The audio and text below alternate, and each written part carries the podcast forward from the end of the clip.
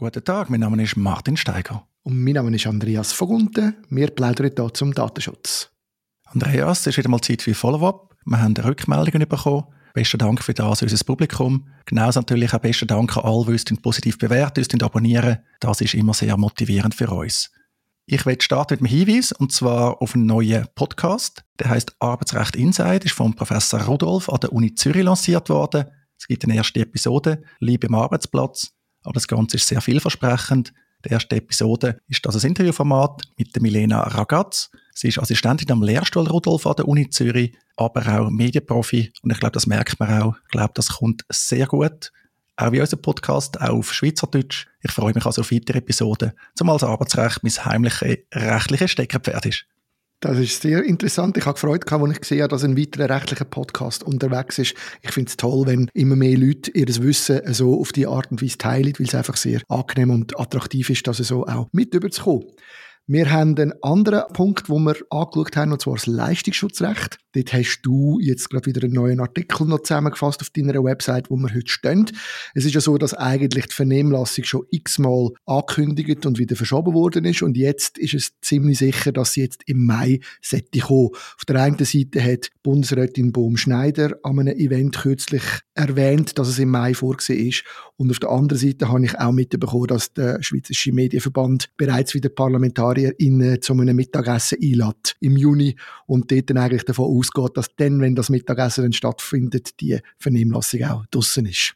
Ja, das war unsere Episode 105 gewesen, über das Leistungsschutzrecht für Medienunternehmen der Schweiz. Da haben wir in den Shownotes auch viele Quellen notiert. Ich habe das jetzt aktuell nochmal angeschaut. Also die Bundesrätin hat gesagt, noch vor dem Sommer, das kann vieles heißen. Man hat auch jetzt den Zeitplan für die Vernehmlassung erst wieder aktualisiert, vor etwa einer Woche. Da scheint man das nicht so im Griff zu haben. Was ich aus Medienkreis höre, dass man in Panik hat wegen künstlicher Intelligenz. Also so mit ChatGPT ist das Thema plötzlich ganz groß geworden. Und wie ich auch gehört habe, gibt es immer noch Gespräche hinter den Kulissen. Da findet ja auch so ein Dialog statt zwischen äh, Medienkonzernen und Bundesämtern, wo andere nicht willkommen sind. Aber die AI-Thematik finde ich wirklich spannend. Weil einerseits hat das erhebliche Auswirkungen für den Journalismus natürlich. Die Modelle werden auch mit journalistischen Inhalt trainiert. Auf der anderen Seite ist Journalismus ohne algorithmischen Inhalt kaum mehr denkbar. Auch der Schweiz, Medienkonzerne nutzen das mehr und mehr. Wie siehst du den Punkt, Andi?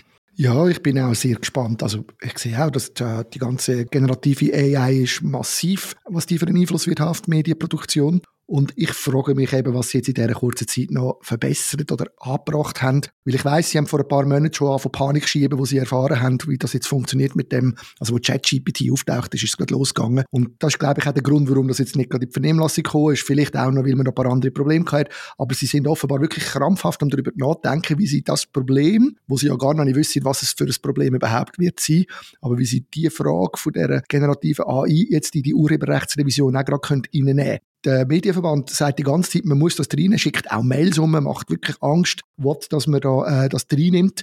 Und ich habe einfach das Gefühl, es ist ein bisschen mit dem Moratorium, wo es heisst, man soll sechs Monate nichts machen. Das Problem ist, in dieser kurzen Zeit kann man gar noch nicht eine gescheite Antwort finden auf die Herausforderung, die vor unserer Tür liegt. Es ist einfach noch zu früh. Und ich bin darum sehr gespannt, ob sie da wirklich etwas Gescheites reinbringen. In den Shownotes zu dieser Episode, aber in meinem Beitrag, den du schon erwähnt hast, habe ich ganz viele Quellen zusammengestellt. Neu dazugekommen sind nochmal weitere Beiträge bei deni.ch zu der berühmt-berüchtigten, sage ich mal, Fair-Studie, also echt der bekannte Professor Ernst Pfeffer der Uni Zürich mit seiner Beratungsfirma gegen Bezahlung der Medienindustrie dadurch eine sehr dubiose Studie veröffentlicht hat. Das wird da schön offengelegt. Und dann habe ich gerade noch gesehen, der Rainer Stadler, vermutlich der bekannteste Medienjournalist von der Schweiz, hat bei Infosperber auch noch ausführlich über das Thema von dem geplanten Leistungsschutzrecht berichtet. Vielleicht noch ein kleines Fun-Fact dazu. Der Rainer Stadler ist der Erste der in der Schweiz vor über zehn Jahren in der NZZ einen sehr guten Kommentar gegen die damals schon abstruse Idee vom Leistungsschutzrecht publiziert hat. Ja, die Idee bleibt abstrus, aber halt politisch erfolgreich.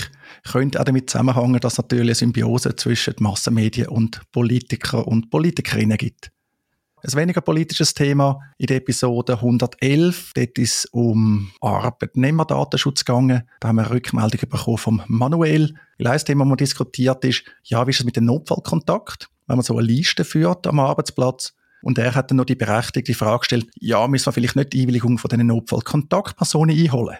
Das ist für mich jetzt auch wieder weniger eine datenschutzrechtliche Frage. Aber ja, es wäre natürlich schon gut, wenn so eine Notfallkontaktperson das wüsste und nicht einfach unverhofft plötzlich das Telefon kommt, dass irgendjemand einen Notfall hat, vielleicht eine Person, die man im dümmsten Fall gar nicht kennt.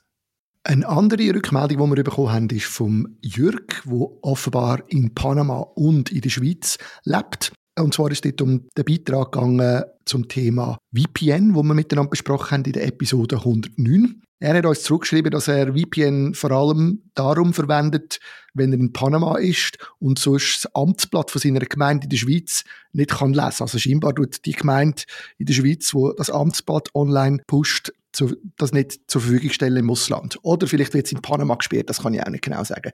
Und dann gibt es aber noch Apps, die er dann braucht, äh, wo er irgendwie wieder kann äh, Medikamentenbestellung aus Panama nicht aus der Schweiz machen. Also er versucht eigentlich alle die Geoprobleme zu umgehen mit diesen VPN und scheitert dann aber trotzdem noch, weil offenbar in Panama hat sein VPN keinen Server und darum kommt er dort gleich wieder nicht drauf. Und äh, Google findet irgendwie, er sei sowieso in Großbritannien und geht ihm die Apps nicht. Also er hat eigentlich ziemlich viel Probleme, nur weil halt einfach überall das Geofencing stattfindet.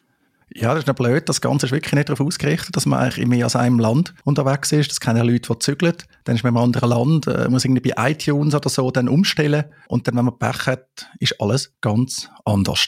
Schließlich noch eine Rückmeldung von Michael auf Folge 116, Human Resources. Er hat sich bedankt. Auch das war wieder eine spannende Episode. Also danke für das Kompliment.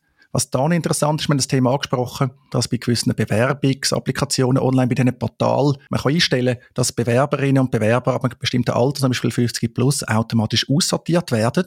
Und er hat dann gefragt, ja, ist das nicht eine automatisierte Einzelentscheidung? wie das im neuen Datenschutzgesetz im Artikel 21 geregelt ist, und zwar mit der Informationspflicht. Und heisst es, wenn eine Entscheidung ausschließlich auf einer automatisierten Bearbeitung beruht und für die betroffene Person mit einer Rechtsfolge verbunden ist oder sie erheblich beeinträchtigt, dann muss man darüber informieren, der Person auch auf Antrag die Möglichkeit geben, ihren Standpunkt darzulegen, das Ganze von einer natürlichen Person überprüfen zu lassen. Das habe ich gar nicht gedacht, aber ist ein berechtigter Input, sehe ich durchaus.